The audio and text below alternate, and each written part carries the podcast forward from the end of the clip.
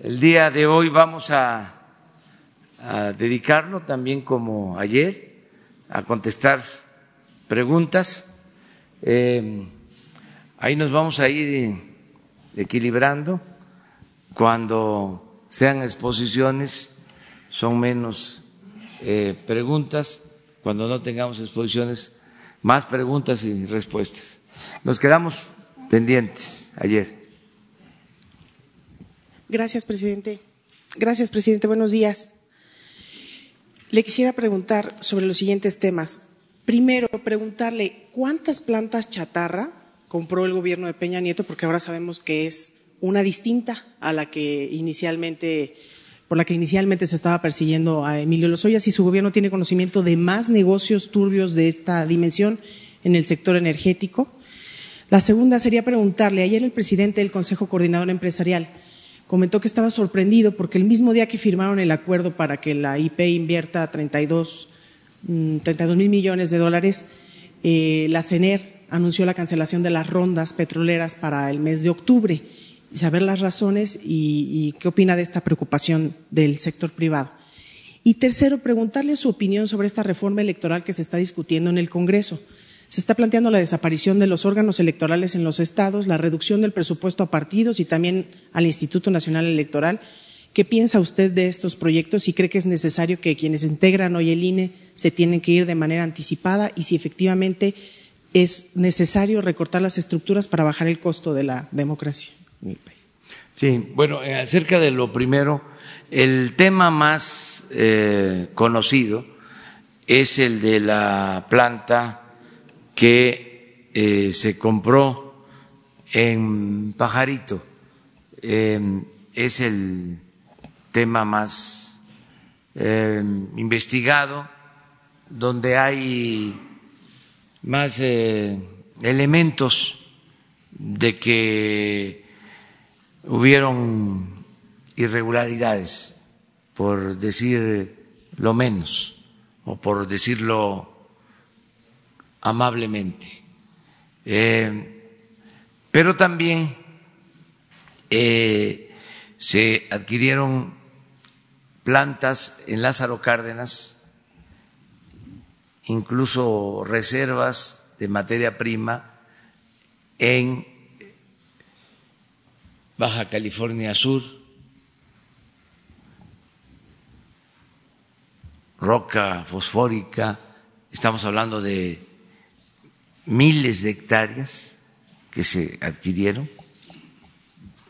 porque es otra forma de hacer el fertilizante, es otra materia prima, así como el gas y el amoníaco para la urea son procesos distintos.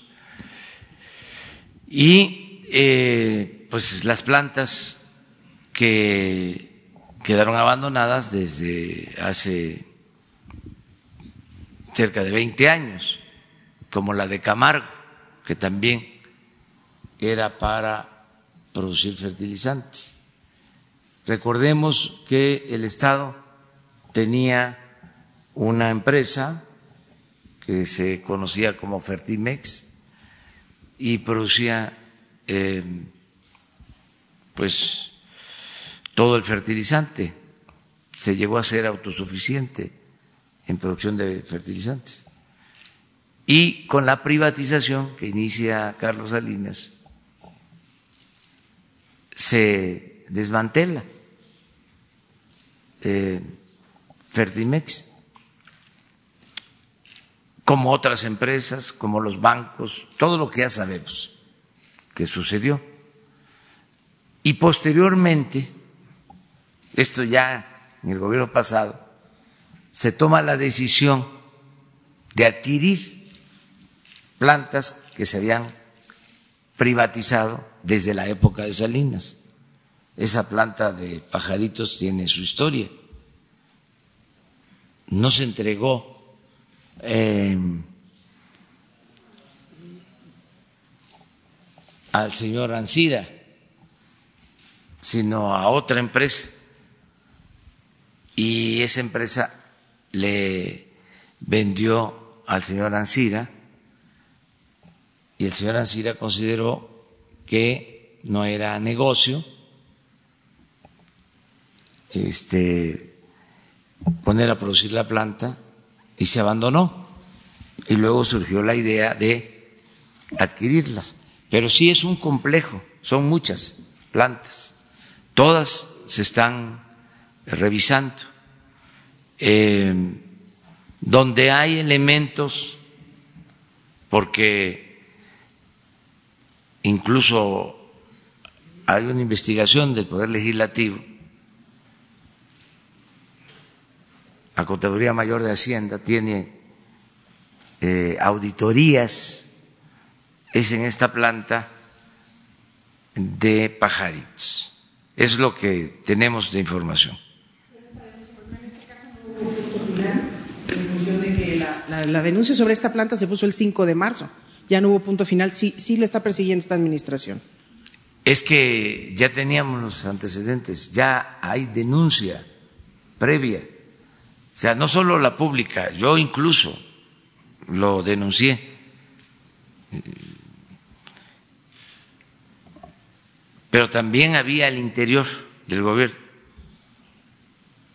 inclusive de Pemex.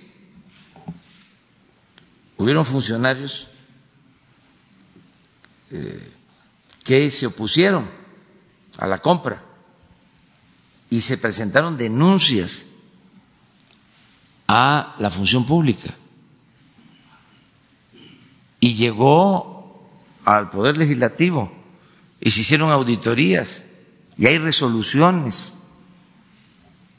de que hubieron irregularidades. Ya estaba la investigación. Lo que pasa que no se le daba curso.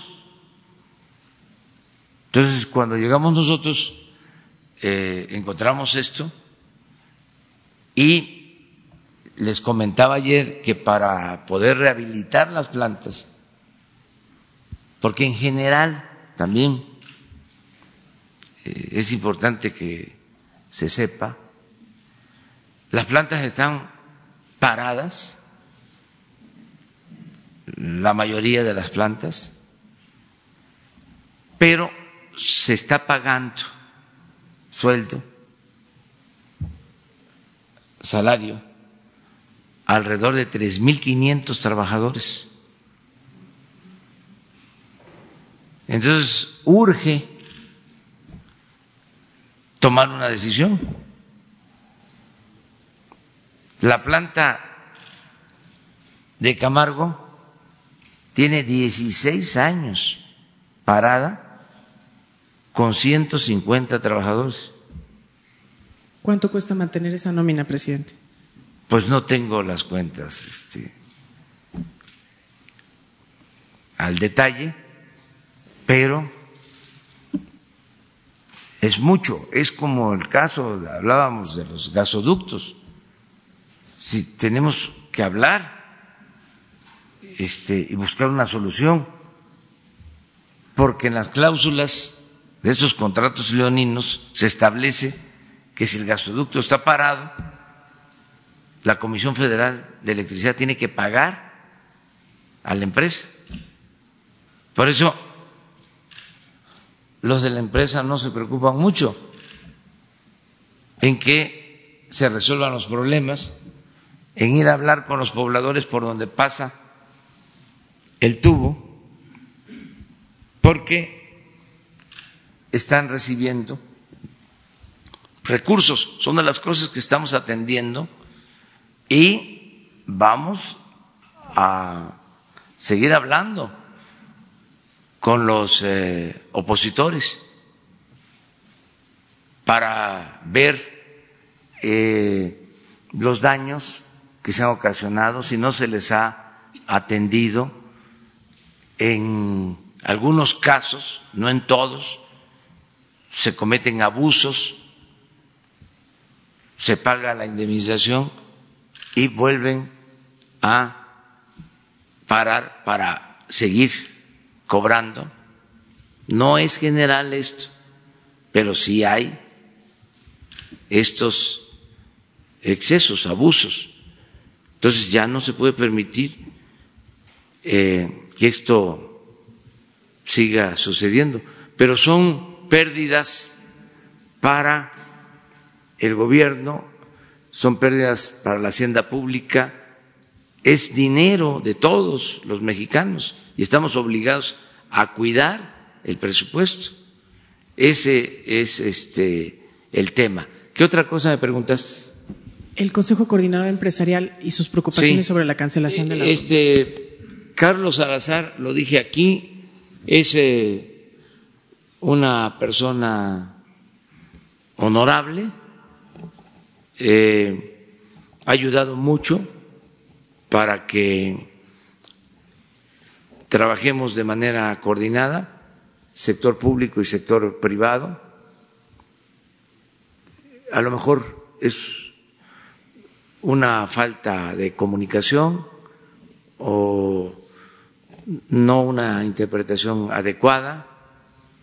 En el convenio que se suscribió se establecen este, los compromisos y en el convenio hay una cláusula en donde se habla de convocar a quienes tienen contratos en Pemex a partir de la reforma energética para que inviertan y se cumpla con esos compromisos. Sí. Es que el acuerdo este, que tenemos desde hace ya algún tiempo, es más, lo dije desde el inicio, es que no podemos convocar a nuevas rondas en tanto no tengamos resultados de los contratos que se otorgaron. Él Porque dice, él dice que hay un crecimiento de la plataforma de 75 mil barriles diarios. no, este, por eso hablo de que hay un problema de este, información que vamos a aclarar porque no hay ningún problema eh, con Carlos ni con el sector empresarial. Nada más eh, les digo que la reforma eh, se aprobó hace cuatro años, se entregaron 107 contratos y eh, el reporte que tengo, por eso es una cuestión de información, es que cuando mucho eh, la producción de estos contratos es de alrededor de 20 mil barriles diarios. Y bueno, acuérdense ustedes lo que decían cuando se iba a aprobar la reforma energética. Pero no solo es de acordarse, están los papeles, están los documentos, los considerandos de las leyes que llevaron a la reforma energética, se hablaba que para estos, estos tiempos íbamos a estar produciendo tres millones de barriles diarios, gracias a la reforma energética. Y esto no sucedió, fue un fracaso. Decían que iba a llegar la inversión extranjera a raudales y no llegó. Y en la producción les estoy este, informando que de todos los contratos, solo eh, ha habido una producción de 20 mil barriles. Pemex está produciendo un millón seiscientos ochenta mil barriles. Y con las rondas que tuvieron que ver con la privatización, o para no decirlo así, con los contratos, 20 mil barriles. Entonces, ¿cómo eh, otorgar más contratos si los que se suscribieron no están eh, dando buenos resultados? Entonces, ¿qué fue lo que les dije desde el principio? Ustedes abren o se cierran la puerta. Abren la puerta o la cierran. Si tienen esos contratos y producen, pues entonces sí, podríamos pensar en ampliarlos en nuevas rondas. Pero si no hay inversión, entonces ¿para qué nuevas concesiones? Vamos a caer en lo que se hizo con la minería. Saben que entregaron en el periodo neoliberal,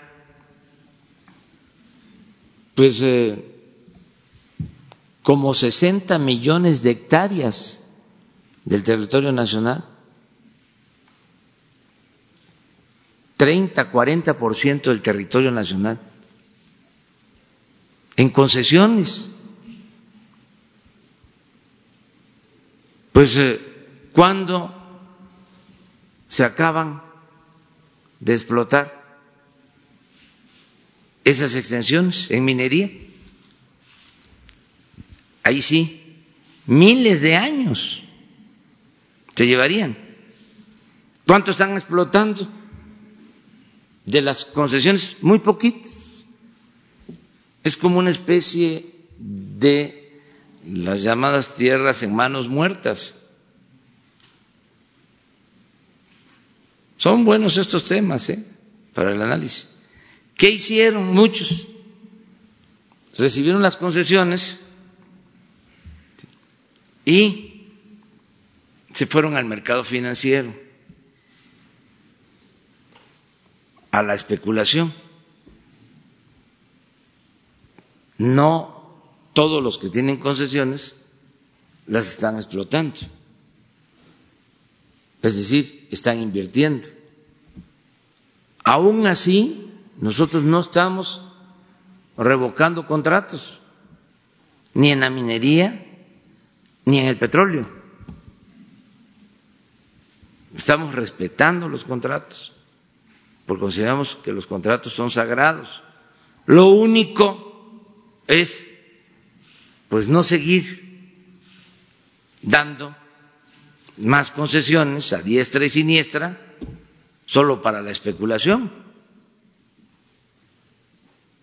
O sea, creo que queda claro. Ahora, si los que tienen los contratos para la exploración y para la producción de petróleo invierten y extraen petróleo, bienvenidos. Pero si no hay inversión, solo tengo información de dos empresas,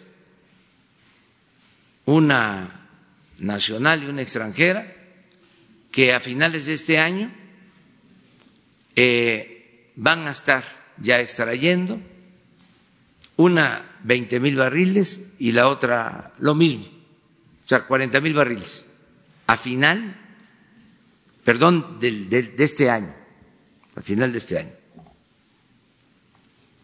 Es, es, esa es la información que tengo. Entonces, eh, es cosa de ver los datos. Eh, ¿Por qué a veces se dice de que sí hay producción en los contratos? Porque ya fueron contratos de pozos que estaban produciendo, de campos que estaban en producción, con Pemex, se entregan, pero ya estaban produciendo. No se trata de producción nueva. E, eso es lo que este, se aclara. Pero que no se entienda que hay este, una eh, confrontación con el sector empresarial, que no se interprete de esa manera. Eh, es muy buena la relación y repito, Carlos eh, Salazar es una persona honorable. Si acaso hace falta este, intercambiar información y por lo que corresponde a nosotros yo no me voy a dejar este, cucar. Es decir, no quiero pleito, pero sí hay muchos interesados en que nos confrontemos. Bueno, eh, como parte de los acuerdos generales, esto de los contratos y demás, el que no aumenten los impuestos, el que no haya una reforma fiscal, el que no se modifiquen las reglas, yo eh, no planteé en campaña, ni es un compromiso, este, que en la primera mitad del gobierno se llevara a cabo una reforma eh, electoral. Yo sostengo que eran otras las leyes que se necesitaban cambiar.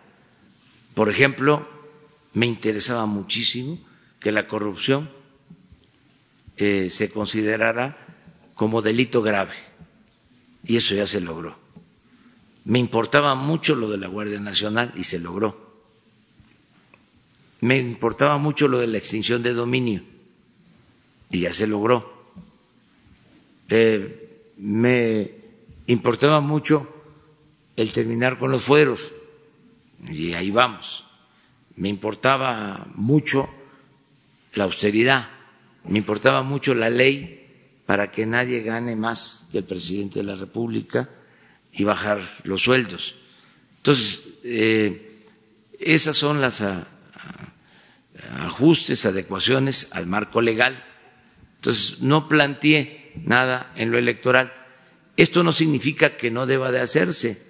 En primer lugar, eh, somos tres poderes y los eh, legisladores son independientes, son libres es un poder autónomo que puede llevar a cabo las reformas que considere.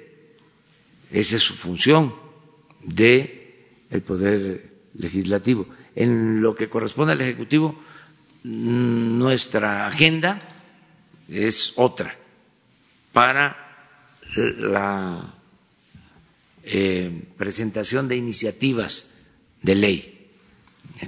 Eh, sobre todo para este primer periodo de gobierno. Pasando el primer periodo de gobierno, sí, se van a hacer ajustes en este tema. Nosotros queremos proponer, pero hasta eh, que pase el primer eh, periodo de gobierno, es decir, hasta después de la consulta para la revocación del mandato. Em, y es eh, el Poder Legislativo el que va a resolver sobre este, sobre este asunto. Lo que nosotros tenemos como compromiso, y para eso no hace falta modificar la ley, es que no haya fraude electoral. Logramos en esta elección pasada que eh, por primera vez en mucho tiempo no interviniera el gobierno federal. Acuérdense ustedes cómo hace poco hasta los secretarios del gobierno federal se les asignaba una región, un municipio, para ir a hacer labor en favor de un partido. Hace poquito, nada más que es de mal gusto que yo lo esté recordando aquí, este, más atrás, yo recuerdo cuando nos robaron la presidencia, en el 2006, el que era secretario de Comunicaciones y Transporte, se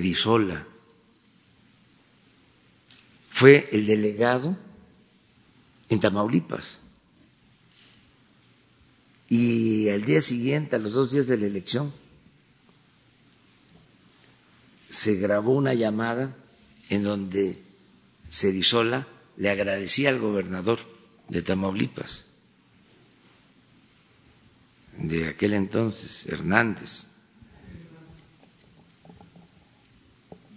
Sí, le decía, oye, gracias, estamos muy contentos contigo. Te pasaste y ja, Este, em, te agradecemos mucho. El secretario de Comunicaciones y Transportes del gobierno federal, hablando con el gobernador, porque era como el delegado para la elección. Digo, recuerdo esto porque se insiste en que es lo mismo y yo tengo pues que decir que no. No me puedo quedar así callado, ¿no? Este, para que no prevalezca la amnesia. Entonces, eh, el compromiso que hicimos es no al fraude, no al uso del presupuesto para favorecer a candidatos, a partidos, no la entrega de despensas, no al frijol con gorgojo. Entonces todo eso, pues en esta elección, por lo que corresponde al gobierno federal, se cuidó, ni siquiera fui a esos estados, por eso estoy ahora visitándolos. Ayer estuve en Aguascalientes, voy a estar el fin de semana en Quintana Roo porque hubieron elecciones y no eh, había visitado estos estados. Pero ya pasamos, ayer fue de aquí para acá, ahora vamos.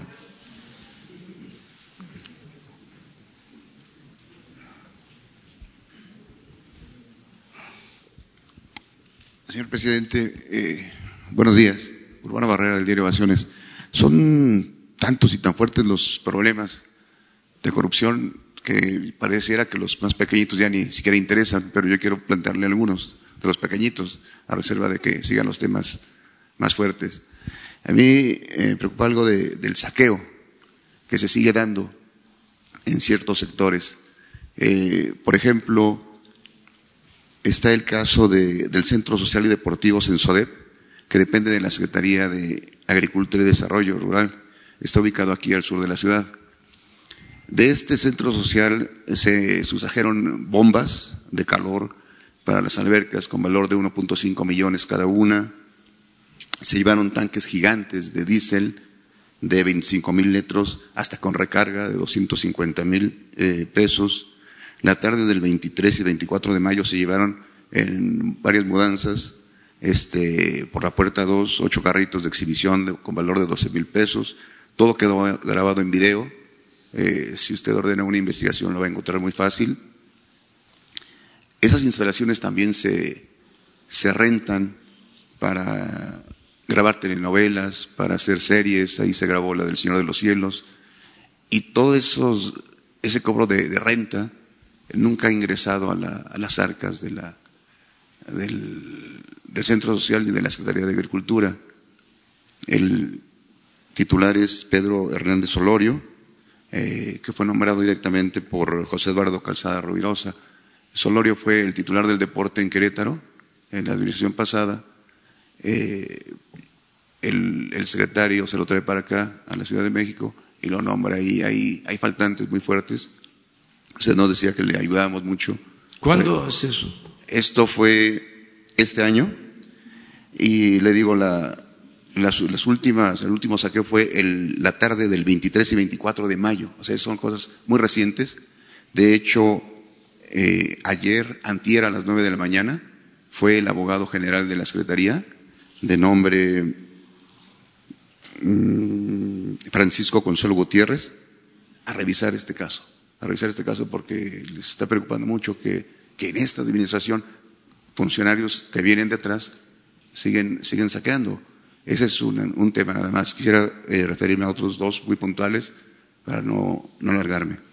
El segundo tiene que ver con el, un contrato que firmó Capufe y la empresa Intermex, comercializadora internacional, por 1.128 millones 149.071 pesos con 89 centavos para subcontratar personal especializado en operaciones y conservación de la red carretera nacional.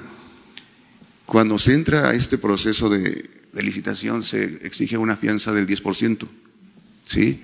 que es cercana a los 24 millones 678 mil 260 pesos con 95 centavos.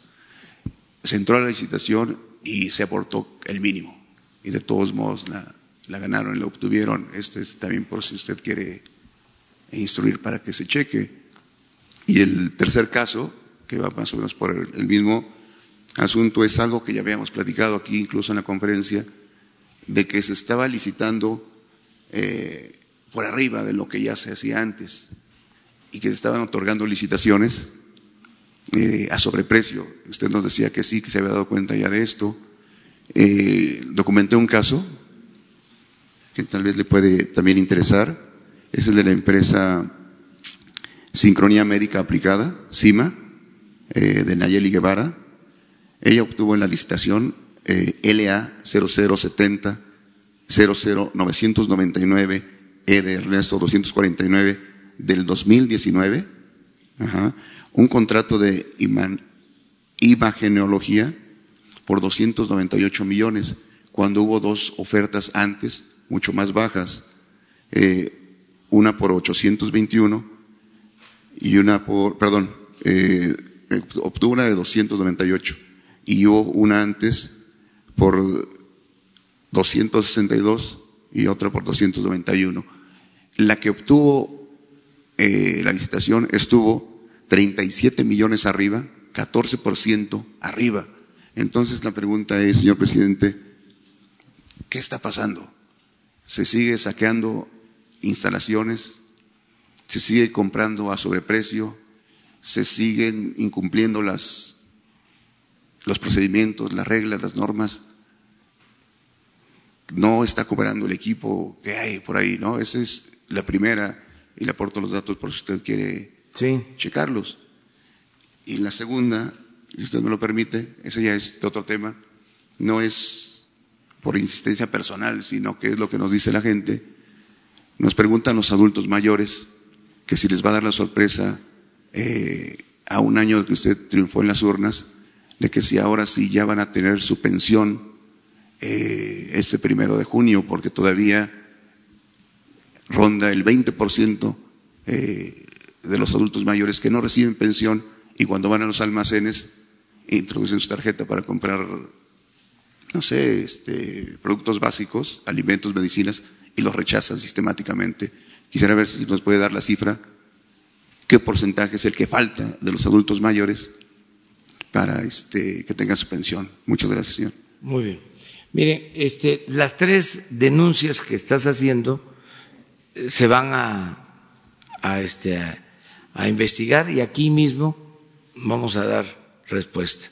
Por ejemplo, ayer o antier se habló de que en el Senado eh, habían servidores públicos que estaban cobrando más que lo que gana el presidente y ya se aclaró de que no hay ningún funcionario público en el Senado que gane más que lo que obtiene el presidente. Em, creo que hubo una información del Senado, ¿no? Al respecto.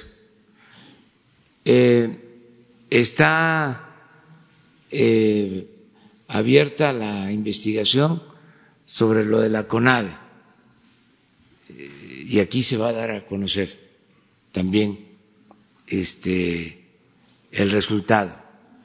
Y estas tres, y es algo muy importante el que se puedan hacer estas denuncias. ¿Qué pasa Bueno, que se está limpiando el gobierno de arriba para abajo, como se limpian las escaleras, pero falta, falta este, terminar de limpiar por completo, porque estaba eh, infestado de corrupción el gobierno, en todo. Eh, desde los grandes robos hasta el robo de menor cantidad de recursos. Pero en general, ese es el problema principal que enfrentamos. Y ya estamos este, limpiando, va a llevar su tiempo, pero va a quedar limpio el gobierno de corrupción. Y no hay impunidad. Y esto ayuda mucho, porque pues ustedes están recibiendo denuncias, el trabajo del periodismo es de investigación y nos ayudan bastante a que todo esto eh, se investigue. Es una Contraloría ciudadana, porque al final de cuentas ustedes representan a la gente. Yo se los agradezco mucho. Entonces, vamos a investigar los tres casos y va a haber respuesta. La otra pregunta. De los adultos mayores. Ah, eh, llevamos como el 90%.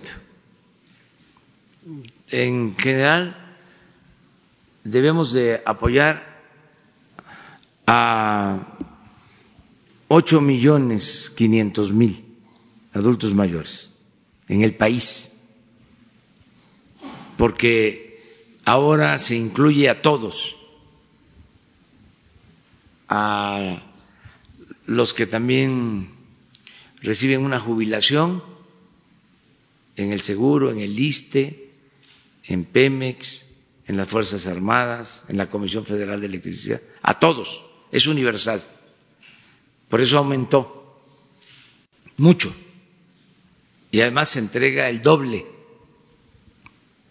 porque les entregaban 1.160 pesos y ahora son 2.550 nacional.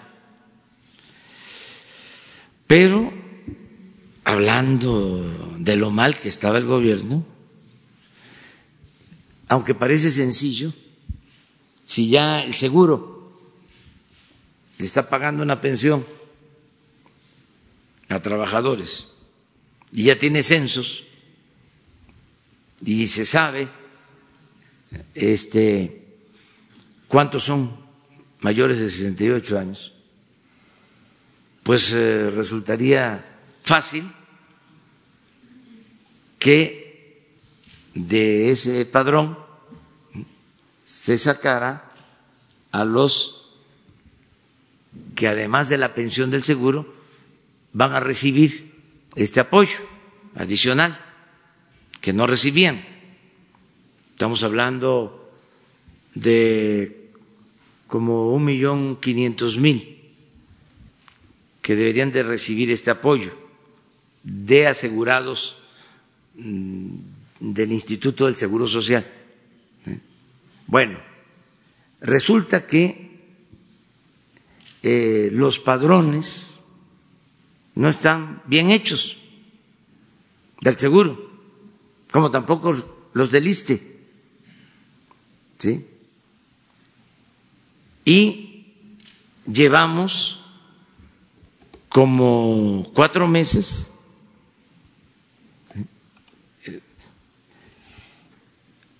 pasando los padrones del seguro al padrón general para los apoyos a adultos mayores. validar esos datos con todos los este, eh, elementos que tienen eh, y en las mismas cuentas que tienen los derechohabientes darles el dinero, o sea, mandarles eh, el apoyo adicional. Bueno, nos faltan nada más en el seguro 300 mil que están mal los datos de los trabajadores. Entonces, es un trabajo que se está llevando a cabo. Por eso la demora, por eso eh, el 90%, pero eh, tenemos que avanzar y terminar. Lo otro que se dificulta es el entregar el apoyo en comunidades muy apartadas, porque solo hay eh, sucursales bancarias en el 70% de los municipios. Esto es de las cabeceras municipales. Entonces, hay municipios completos como comunidades donde viven adultos mayores que no tienen cómo eh, recibir el apoyo. Y ya no queremos seguir manejando efectivo, queremos que todo sea por tarjeta, pero tenemos que resolverlo para que lo que era Bansefin y ahora va a ser Banco del Bienestar se extienda y tenga sucursales en todos los pueblos para que el adulto mayor, como el becario, como la persona con discapacidad, tenga su tarjeta. Entonces es un proceso, por eso hay esta demora. En el caso de la Ciudad de México, como cambió el sistema, ya no es eh, la tarjeta para ir al centro comercial y adquirir una cantidad para la compra de alimentos o de bienes, sino ahora es también dinero en efectivo. Como hay ese cambio, también eh, está demorándose, pero ya se están entregando las tarjetas y yo espero que muy pronto se regularice todo. Eso es.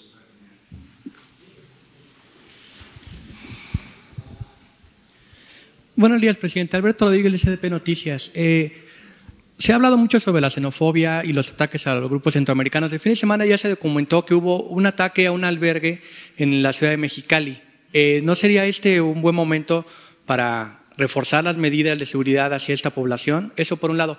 Y por otro, sobre el proceso, sobre la posibilidad de la, revocación de mandato, no estaremos en un escenario en el cual habría tres elecciones en el mismo año. O sea, imaginemos que fuera la consulta en marzo, pero que usted no resultara eh, ratificado.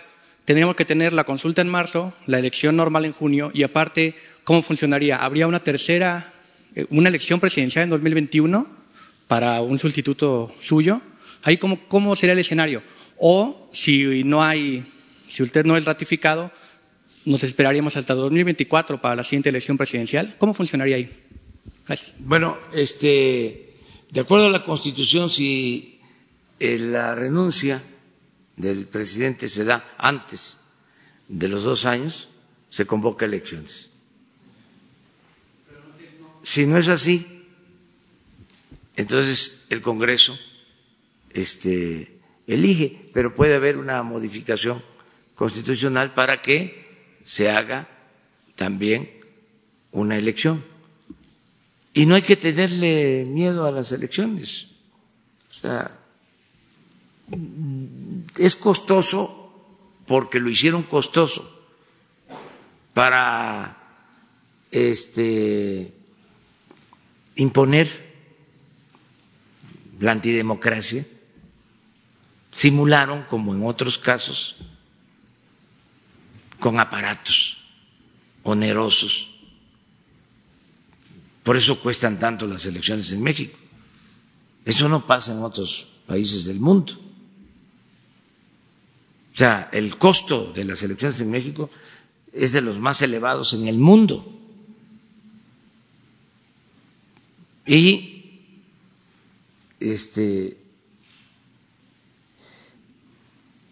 es de los países con más antecedentes de fraudes electorales en el mundo. Es como todo, cómo crearon toda esta constelación de instituciones que el Instituto de la Transparencia, que el Instituto Anticorrupción, que eh, la manifestación de bienes, que no sé cuántas cosas y creció la corrupción en el periodo neoliberal como nunca. Ya lo hemos dicho, nunca se había visto un saqueo en México, en toda la historia, como el que se llevó a cabo en el periodo neoliberal, ni siquiera en los tres siglos de dominación colonial. Y lo podemos ver este, con datos. ¿Cuánto se llevaron de oro y de plata a Europa en los tres siglos de dominación colonial? ¿Y cuánto han extraído de oro y plata en el periodo neoliberal? Pues en 36 años eh, significa como cinco veces más lo que este, han extraído de minerales en el periodo liberal que lo que se llevaron en 300 años los colonizadores. O sea, un saqueo sin precedente. Acabaron con todo. No más que decía yo, tenía tanto la nación que todavía dejaron cosas y con esos bienes que nos dejaron vamos a rescatar a México, vamos a sacar adelante al país. Entonces, este, sí, eh, a tu a tu pregunta eh, contesto de esa, de esa manera. ¿no? de marzo del 21. Si no aceptan lo del 21, pues que se vean otras opciones, pero que sí haya revocación de mandato. Se puede ver, se puede ver que haya revocación de mandato y que también aplique, si se puede, para gobernadores y otros funcionarios. Y lo mismo en cuanto a suprimir el fuero, que se termine con el fuero.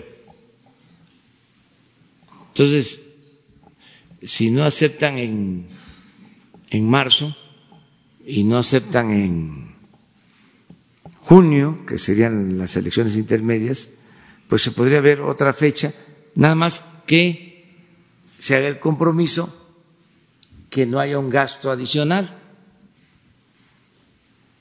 Porque para llevar a cabo una consulta en cuanto a revocación del mandato es relativamente fácil, pues es nada más un domingo. Es decir, ¿quieres que continúe el presidente o que renuncie? ¿Sí o no? ¿Que continúe o que renuncie? Y ahí le taches. Eh, yo sigo haciendo un llamado, ayer lo hice de nuevo en Aguascalientes, para que eh, no se maltrate a los migrantes que se les respeten sus derechos humanos, que no se desate la xenofobia, que es el odio, el rechazo al extranjero, que eso es inhumano, es injusto, y lo he dicho, es anticristiano. Y se están eh, creando condiciones para apoyarlos, apoyar a mujeres, apoyar a niños. Este, voy a tener una reunión mañana con este propósito de la protección de los niños migrantes. Eh, y mañana también vamos a estar con el presidente de El Salvador para tratar este asunto.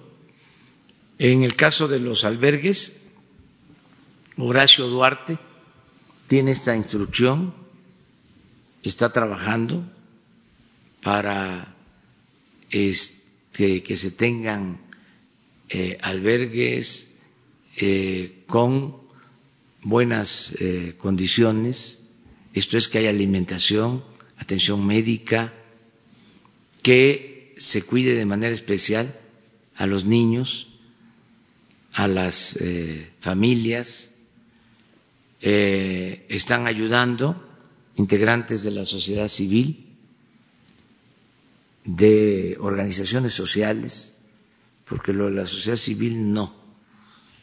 Es, exactamente estos de la sociedad civil, no todos desde luego, no quiero generalizar, pero eh, son como partidos políticos, pues. pero sí hay organizaciones sociales que ayudan. Acabo de tener una reunión con los integrantes del episcopado y un tema que se trató fue ese, el de albergues a migrantes y ellos tienen una pastoral social que atiende a migrantes y este, vinieron a ofrecer apoyo eh, en sus albergues y a que haya un trabajo conjunto y ya se están estableciendo relaciones. Eh, las iglesias evangélicas hacen lo mismo, organizaciones sociales este, no religiosas también, o sea, hay una labor humanitaria eh, en apoyo a migrantes. Y vamos a estar pendientes para que no haya contaminación de estos este, sentimientos de estas actitudes en contra de migrantes.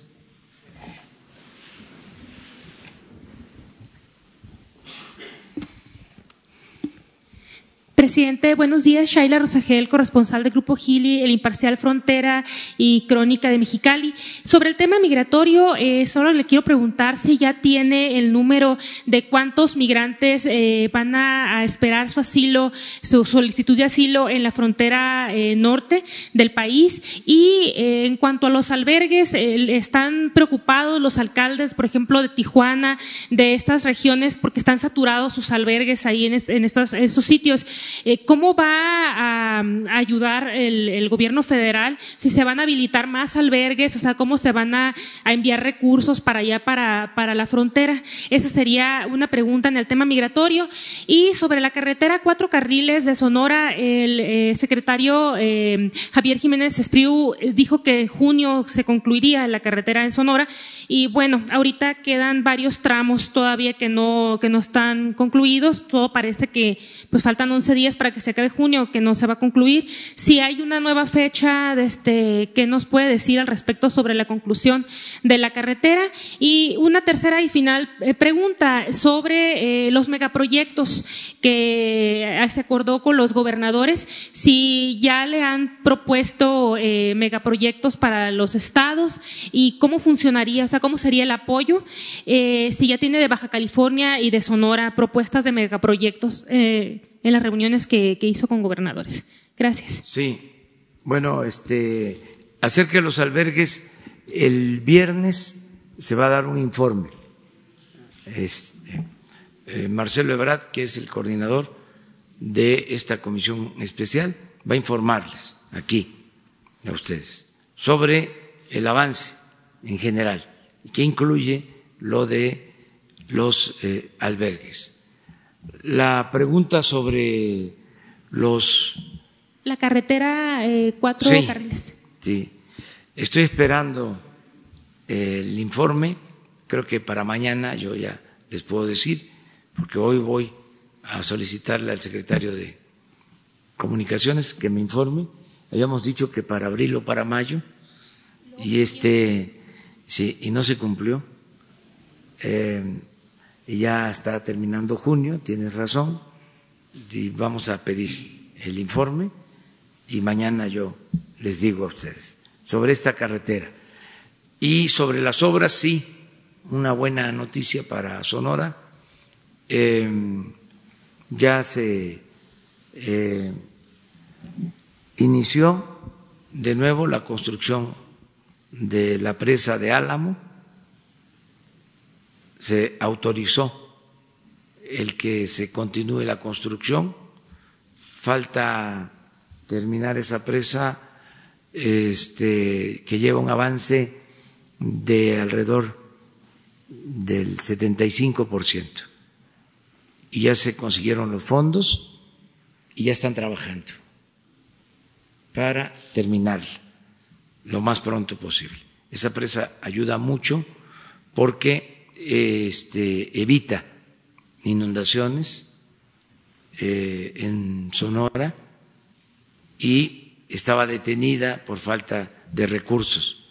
Ya este, se está trabajando. Ese es el informe que tengo y se autorizaron los fondos para Sonora.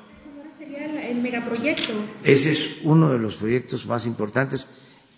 Era de las obras más este, sentidas, más demandadas, esa presa que estaba detenida, que estaba para, incluso se tenía el contrato, pero se terminó el dinero, ya se autorizó el recurso para concluirla.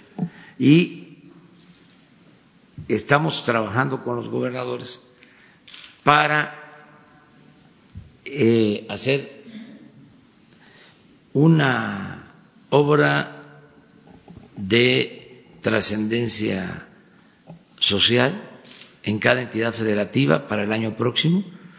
Eh, es decir, eh, se va a contemplar en el presupuesto para el año próximo.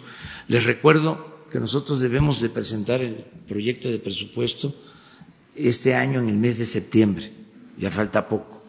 Yo creo que a eso te refieres, ¿sí? Entonces cada eh, gobernador, gobernadora en este caso, este, Claudia, va a presentarnos el, proyecto que considere más importante para el Estado que va a ser financiado por el gobierno federal en eh, un proceso de construcción multianual, es decir, como se va a tratar de una obra importante, trascendente, de impacto amplio, eh, no se va a poder hacer en un año, sino es un compromiso para corto, mediano plazo. Eso es lo que se está trabajando actualmente. Se formó una comisión en la organización de los gobernadores y ellos están haciendo el acopio de los proyectos. Por ejemplo, ayer ya el gobernador Martín Orozco de Aguascalientes me plantea que eh, para ellos lo más importante es todo lo que tiene que ver con el tratamiento del agua. Eh, en la laguna hay también la coincidencia de el gobernador de Durango y del gobernador de Coahuila, que es el agua. el que se pueda eh, hacer un acueducto de la presa Zarco a Torreón, Gómez Palacio, Lerdo, donde está la mayor población en la laguna, eh, traer el agua porque ya no se puede seguir sobreexplotando los acuíferos en la laguna. Entonces se está viendo como una opción. Son 70 kilómetros de eh, acueducto, es una obra importante, pero se trata de la demanda principal. Ayer me preguntaron sobre lo del Metrobús, porque hubo un cuestionamiento, una crítica, eh, se aprobó eh, un presupuesto para el Metrobús en la laguna. Eh, se aceptó el tramo de Torreón, pero como es una zona conurbada, integrada completamente, el proyecto contemplaba Torreón, eh, Gómez Palacio, Lerzo. Entonces fui a un acto y yo llevaba ya la autorización de inversión para el Metrobús, la continuación del Metrobús a Gómez Palacio. Llevaba como noticia, pues, entre otras cosas.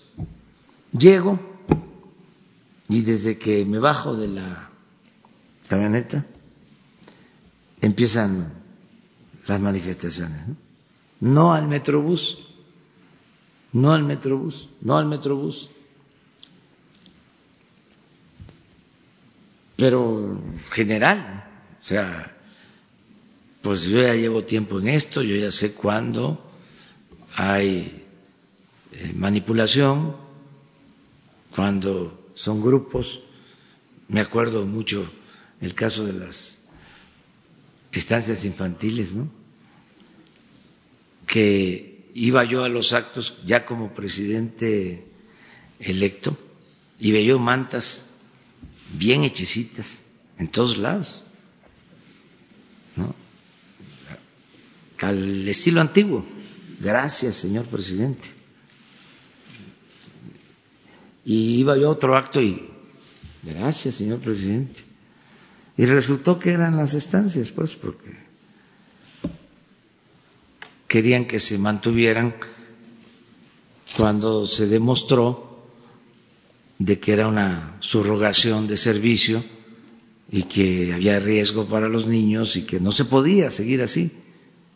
Además, que se tenía que entregar el apoyo de manera directa a los padres, a las madres. Pero uno se da cuenta de cuándo eh, es auténtico y cuándo hay eh, manipulación de por medio.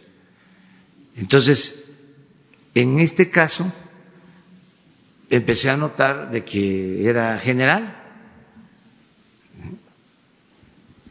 y se sometió a concesión en la Asamblea. Se cuestiona mucho esto, pero ¿cómo vamos a llevar a cabo una obra que no quiere la gente? O sea, ¿cómo vamos a imponer? Ahora sí una obra. Si les digo, yo iba este, con información para decirles, ya obtuvimos los recursos para que se construya el Metrobús. Yo pensaba que lo iban a aplaudir. No, resulta que lo vinculan con corrupción.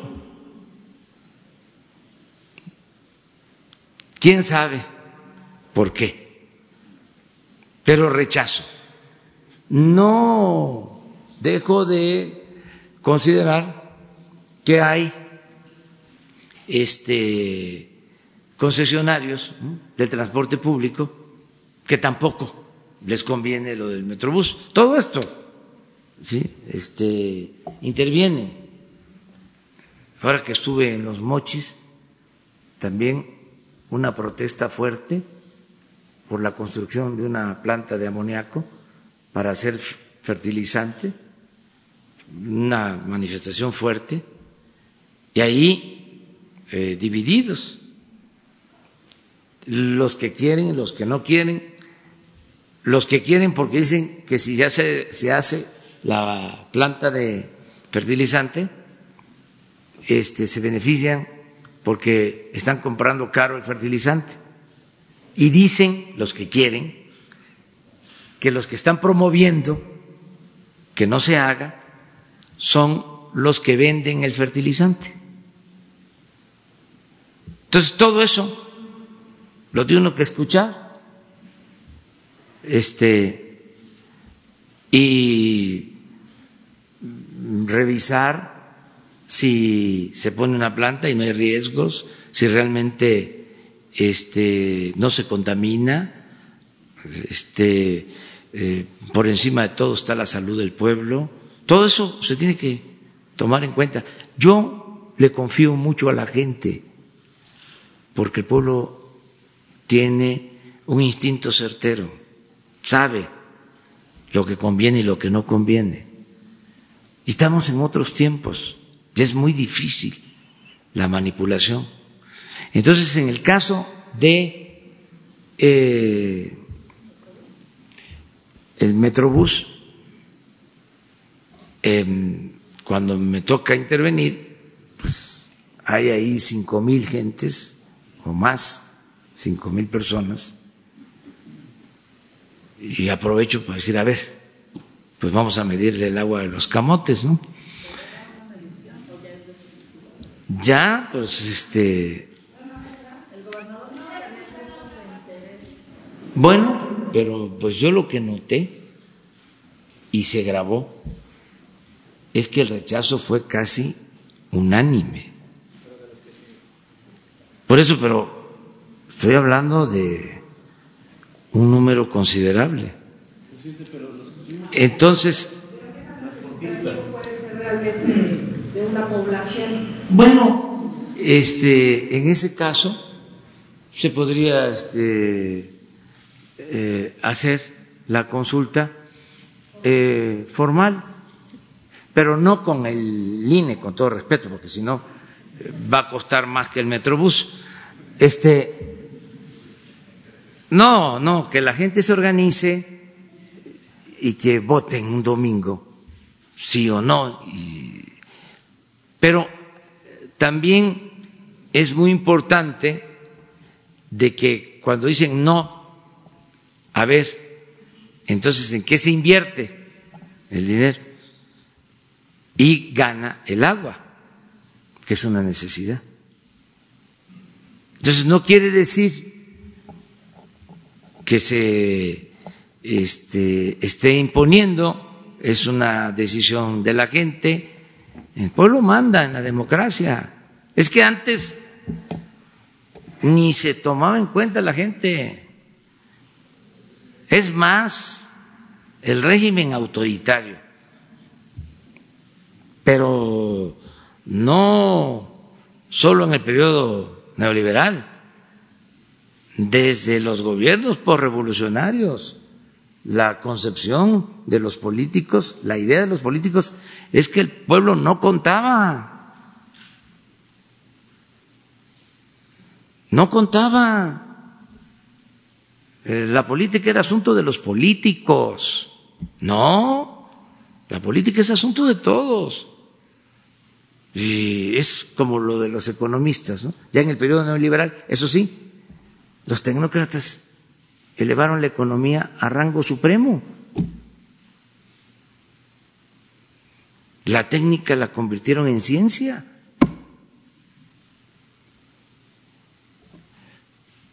Y lo mismo, ¿no? Son temas muy complejos, difíciles de comprender. La gente no sabe. ¿Cómo no va a saber la gente? Este, de economía y de política, si se explica, si se informa, y todos tenemos que participar y tomar decisiones. Esa es la democracia participativa. No, es nada más la democracia representativa. A ver, votamos para que haya una autoridad. Y cada tres, cada seis años nos vemos. No, es democracia. Gobierno del pueblo, para el pueblo y con el pueblo. Ahora sí que mandar obedeciendo. Entonces, esto, como se dice coloquialmente, les mueve el tapete a los políticos tradicionales. Tienen que ser los expertos. Yo recuerdo que cuando, ya se los comenté una vez, pero no está de más repetirlo, iba yo a Oaxaca y el dinero para los caminos de los pueblos pasaba por un organismo del gobierno. Y cuando la gente decía, dennos a nosotros el dinero y nosotros hacemos el camino, no, ustedes no tienen capacidad técnica, ustedes no saben. Imagínense los herederos de los que construyeron Monte Albán, no van a tener capacidad técnica para hacer un camino. Son los mejores trabajadores de la construcción del mundo. Nada era una justificación para ellos manejar el dinero y para robar, para dar contratos allegados a las empresas que les entregaban sobornos, moches. Ahora, muy pronto, viene una decisión que se las adelanto, todo lo que tiene que ver con construcción de aulas, reparación de aulas, mejoramiento de instalaciones educativas, conservación de planteles educativos, todo se va a entregar directo a las sociedades de padres de familia. Desde aquí, desde la Tesorería de la Federación, para que los padres con esos recursos mejoren las escuelas donde estudian sus hijos. Por escuela, con un manual. Cada ciclo escolar, su presupuesto. Nada de pasar el dinero por todas las instancias gubernamentales, porque no llega.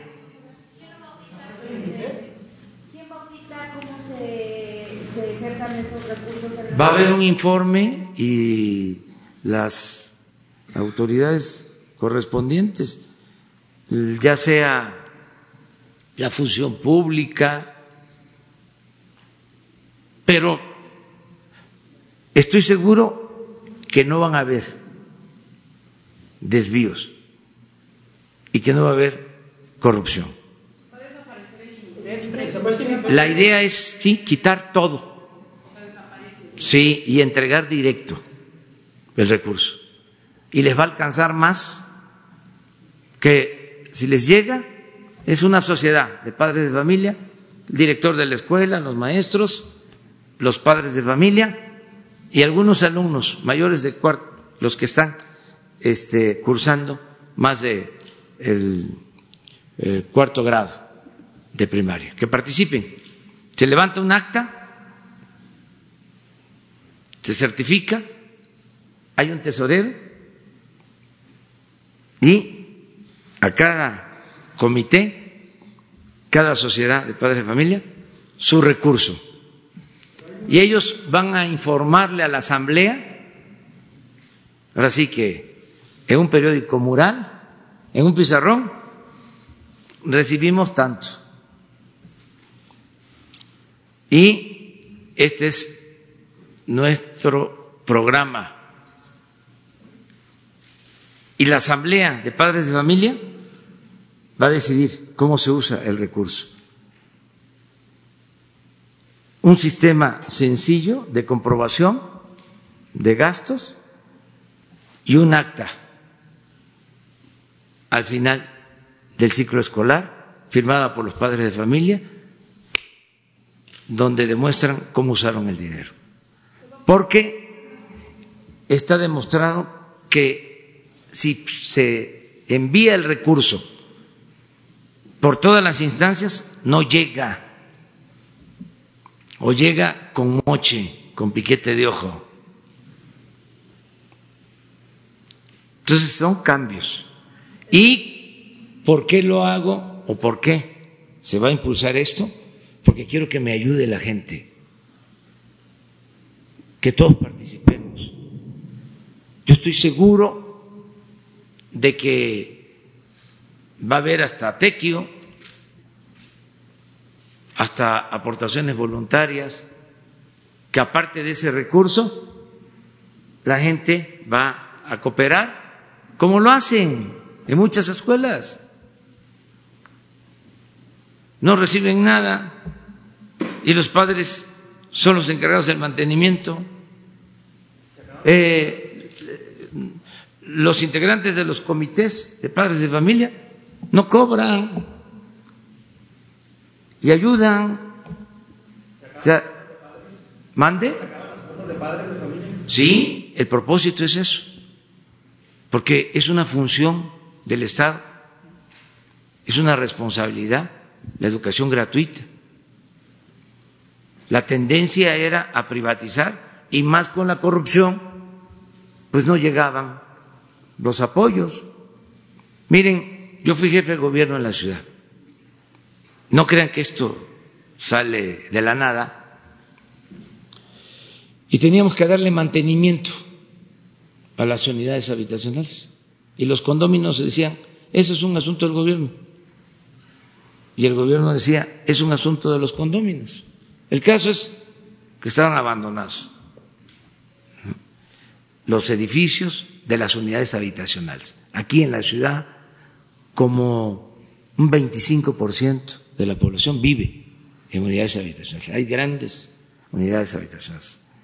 Ah, por ejemplo, el Rosario es de las más grandes, yo creo que del mundo, de las unidades habitacionales.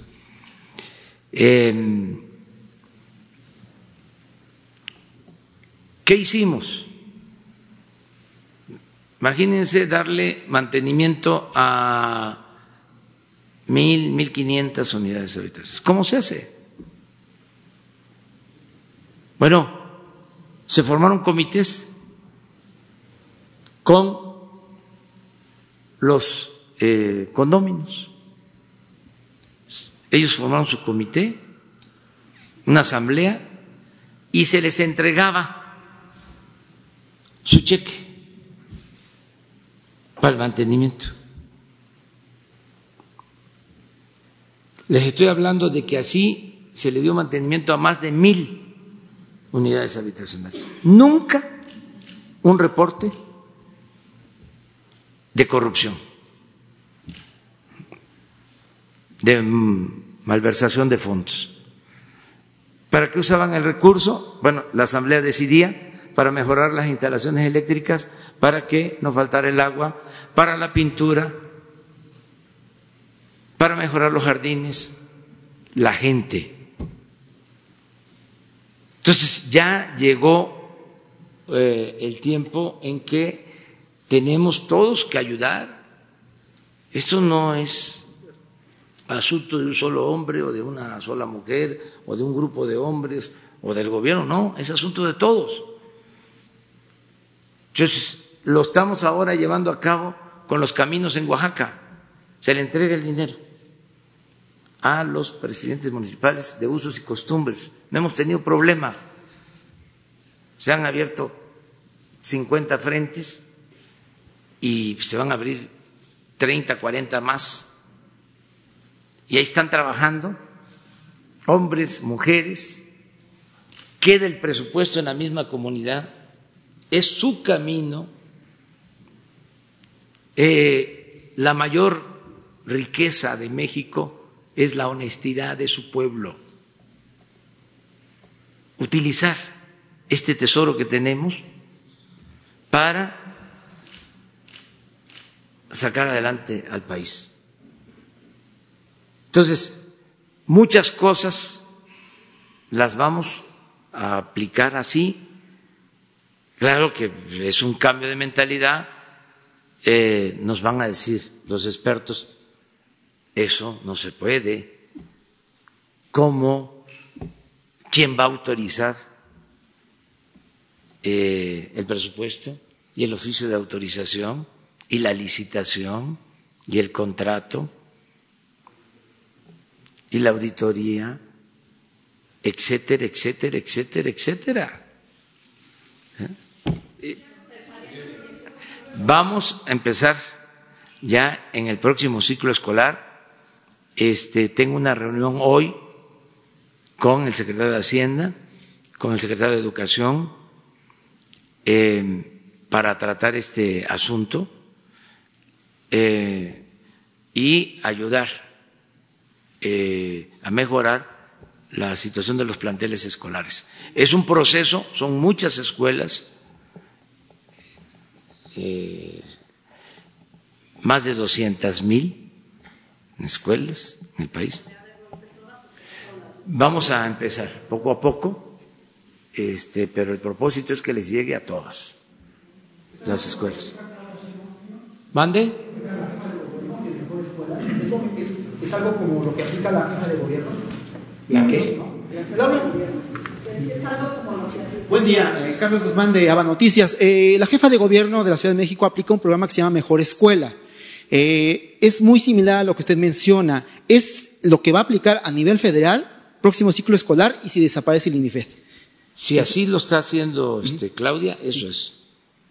O sea, eh, lo, como lo expliqué, este, esto desde luego lo vamos a hacer en colaboración con los gobiernos estatales, aquí con el gobierno de la, de la ciudad. Pero eh, sí es algo nuevo eh, que va a ayudar mucho, porque este, se va a contar con recursos y con la seguridad, la certeza de que van a llegar los recursos y que es para mejorar las escuelas. Tenemos pendientes de las escuelas que fueron afectadas por los sismos, que todavía no se construyen las nuevas o no se reparan las que solo requerían eso, reparación. Pero entonces vamos a llevar a cabo este plan. Bueno, ya, mañana. A ver, la revocación del mandato. Gracias, señor presidente. Buen día. Eh, 2016-2017 se construyó eh, por el Congreso Constituyente la Constitución de la Ciudad de México. En esa Constitución se contempla la revocación de mandato, yo quería seguir a preguntarle sobre dos puntos concretos que, no vienen en la iniciativa que usted presentó. El primero es eh, que se permite que la sociedad, que el pueblo eh, haga una iniciativa de revocación de mandato con el 10% de firmas del padrón, tiene que haber un 40% de participación, etcétera. Y el segundo punto interesante es que la revocación de mandato no puede ser antes de que, termine, de que haya concluido la primera mitad del mandato por el que fueron electos, año y medio más un día presidentes municipales, diputados, eh, tres años más un día jefa de gobierno y, eh, bueno, en este caso pudiera ser el esquema presidente de la República. ¿Qué le parecen estos dos puntos para eh, que fueran incluidos en la revocación de mandato que usted eh, plantea. Si me permite ahorita una muy breve segunda pregunta. Sí, este, hay que perfeccionar la iniciativa. Lo importante es la esencia. Lo importante es de que siempre tenga las riendas del poder en sus manos el pueblo, que no haya divorcio. Que no salgan por ahí los que solo buscan llegar a los cargos públicos. A costa de lo que sea, sin escrúpulos morales. Los arribistas, los ambiciosos, vulgares, los que eh, les importa el poder por el poder. Entonces, que no se sientan ya seguros, ya gané y ahora me van a aguantar seis años. Porque es legal, no me pueden mover. No. De acuerdo a la Constitución, el pueblo tiene en todo momento el derecho de cambiar la forma de su gobierno. Es un principio democrático. Nada más que en la práctica no se aplica. Entonces la esencia es, a ver, te dimos la confianza, te apoyamos, te respaldamos. Sí, cumples, si no nos fallas, sigues. Si no, para afuera. Yo pongo, yo quito. Esa es la esencia. Y no debemos de tener preocupación de que va a haber inestabilidad. No, hay más inestabilidad con un gobierno corrupto, que lo tengas que aguantar seis años. No voy a poner ejemplos, pero ahora sí que, como decía el finado Juan Gabriel, pero qué necesidad de aguantar tanto tiempo, que no en dos años es suficiente para saber si salió bueno o malo el gobierno. Porque, pues, eh, seis meses, un año, y aún así yo acepto, pues, que en un año van a estar las bases para la transformación de México, en un año, este año. Por eso, este, vamos este, avanzando. Pero eh, que, que, quede establecido, es parte de la cuarta transformación de la vida pública del país. Del año electoral en diciembre de 2020. Sí, eh, lo más importante, lo más importante es que se le pregunta al pueblo. Lo más importante es establecer en la práctica el principio de la revocación del mandato. Lo otro es el tiempo y otra cosa que también es importante, pero no es la esencia, aunque sí se tiene que tomar en cuenta, es que no se gaste.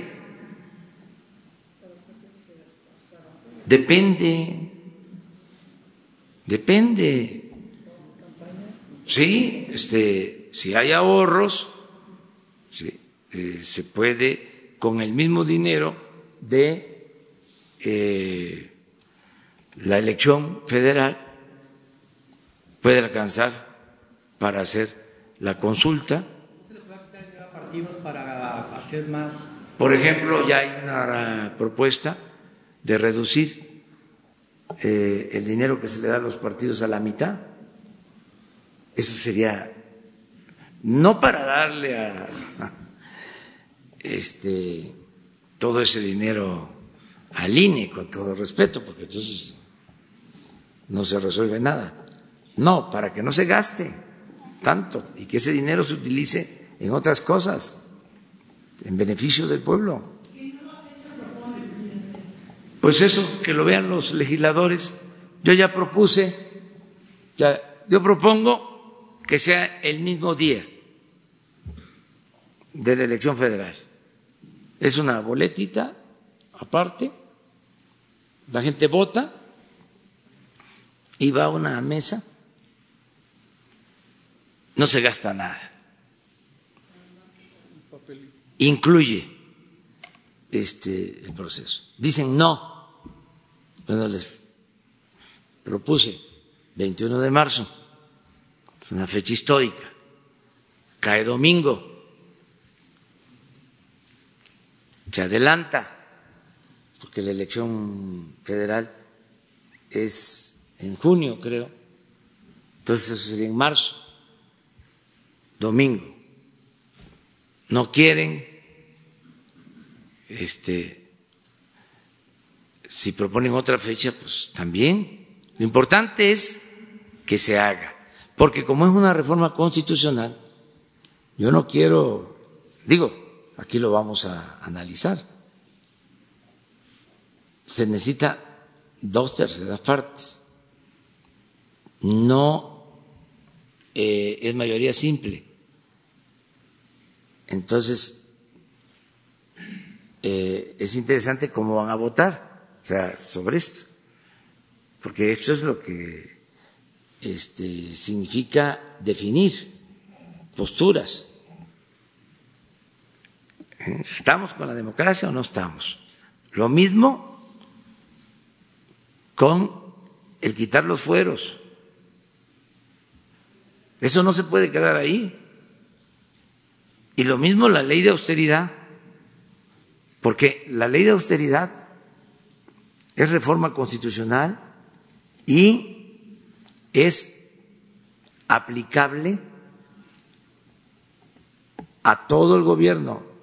Es una reforma constitucional, es una eh, ley para la austeridad del Estado.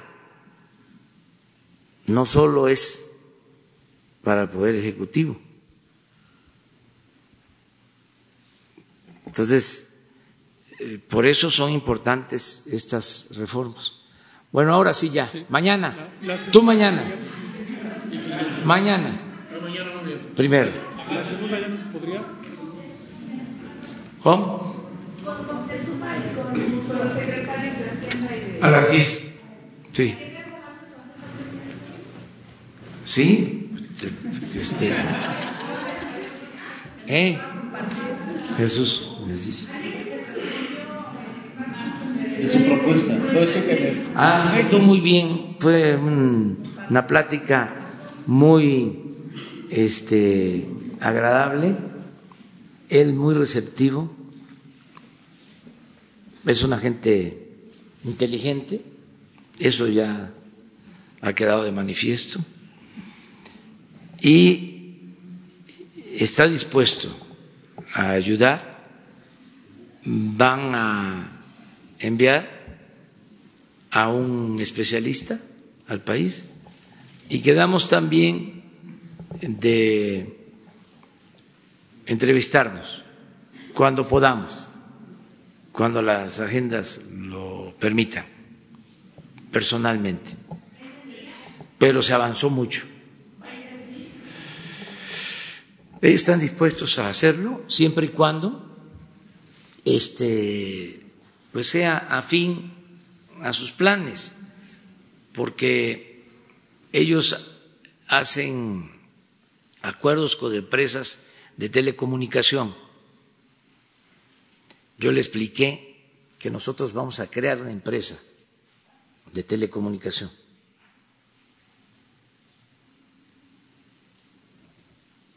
Y lo que buscamos es eh, asociarnos pero sí va a tener eh, el Estado mexicano una empresa de telecomunicación para garantizar la conectividad por Internet y por telefonía móvil en todo el país.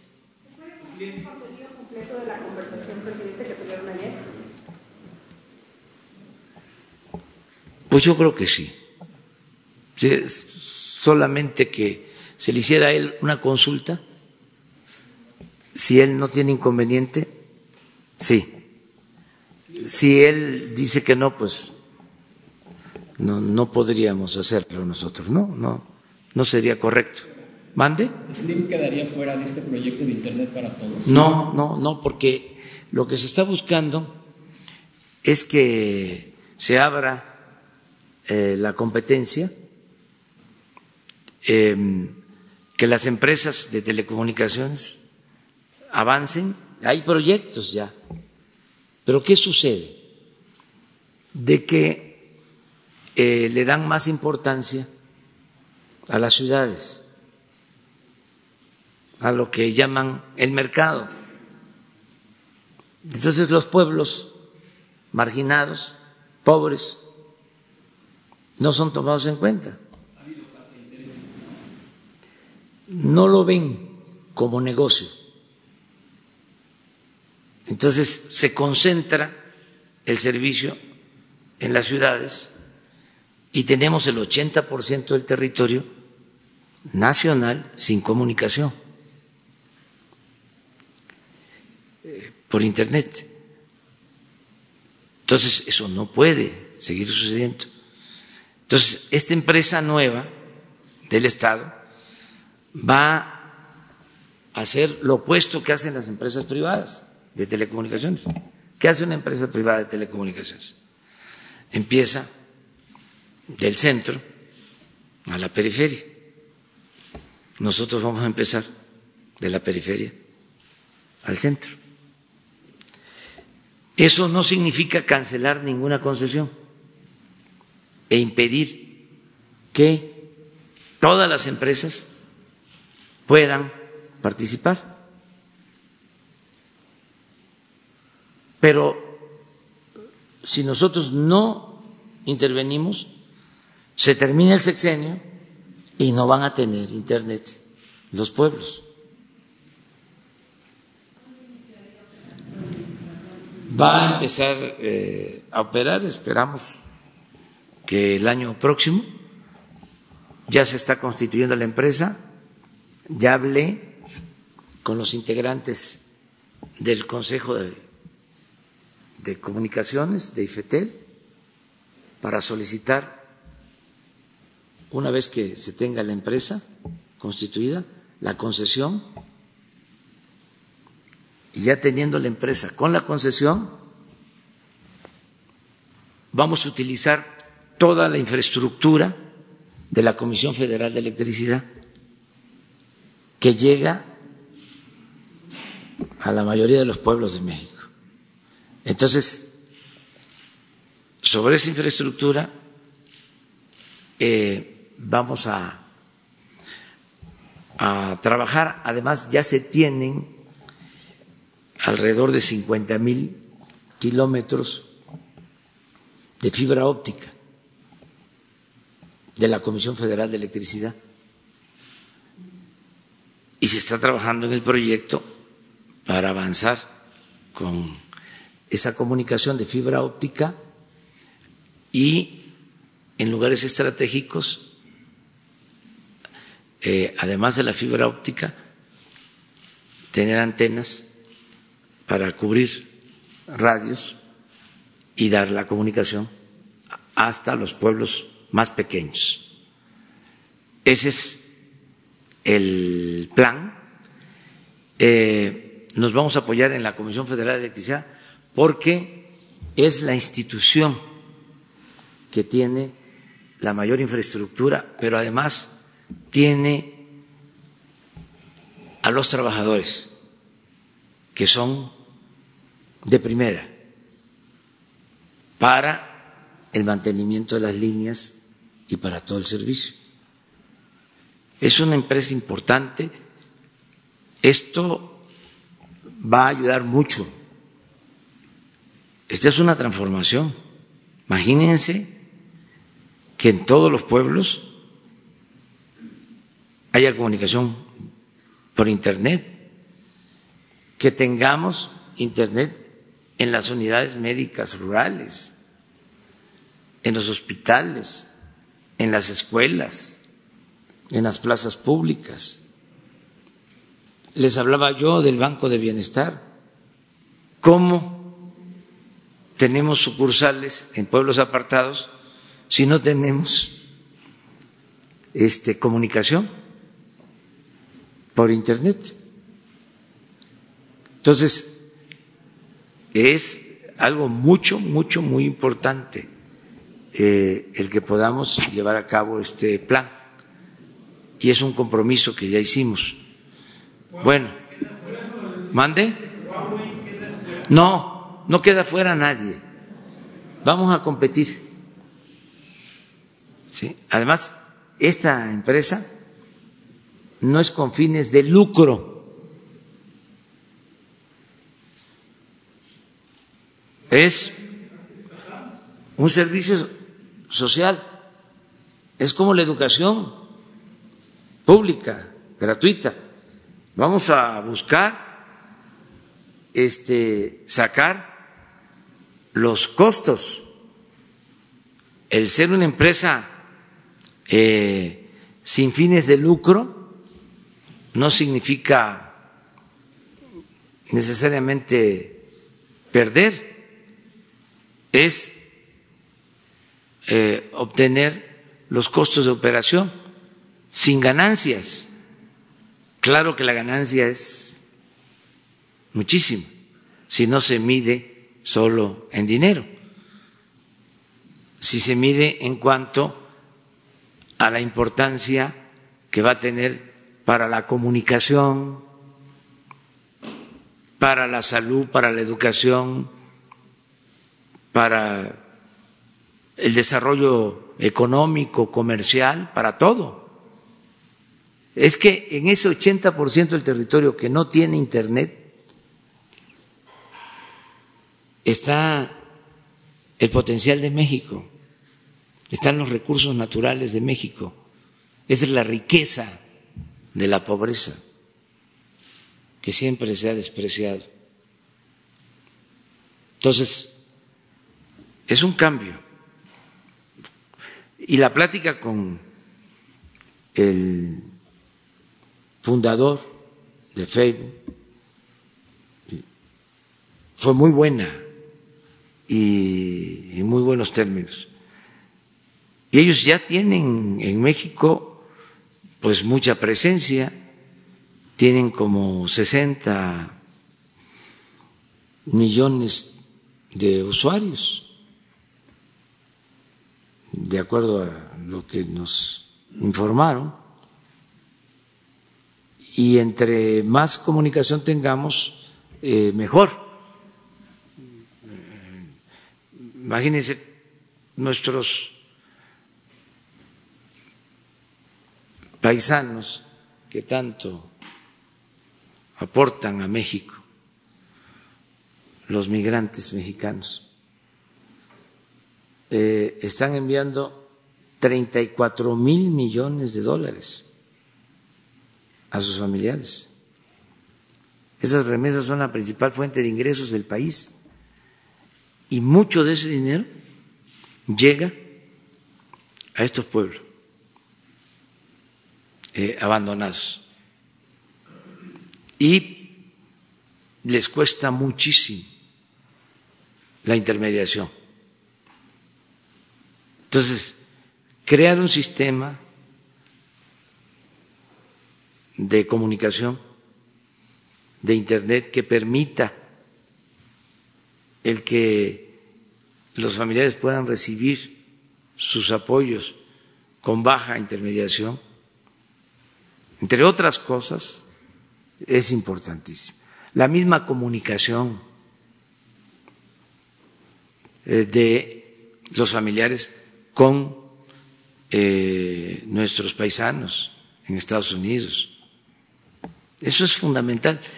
Eh, creo yo que por eso no funcionó la reforma en telecomunicaciones y terminó pues teniendo pocos beneficios, porque no se planteó este tema como algo central, el comunicar al país. Hay países, bueno, ahora que estamos viendo lo de eh, Centroamérica eh, tienen mejor comunicación que la nuestra. Hay un dato que avergüenza. es más alto el salario mínimo, pero considerablemente más alto el salario mínimo en Guatemala, en Honduras y en El Salvador que en México.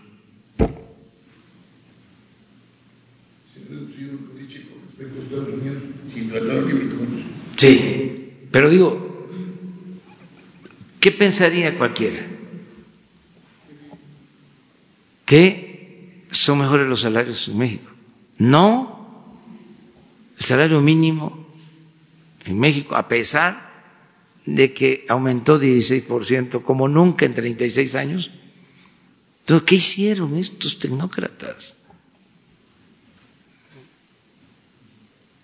¿Qué este, bueno eh, hay para destacar? Ayúdenme a hacer la tarea. Este, saquemos lo bueno, porque a lo mejor yo estoy este, muy influenciado. ¿Ah? No, no, tanto no. Pero ahí, si lo permite, les damos este, les damos este el completo. Bueno, muchas gracias.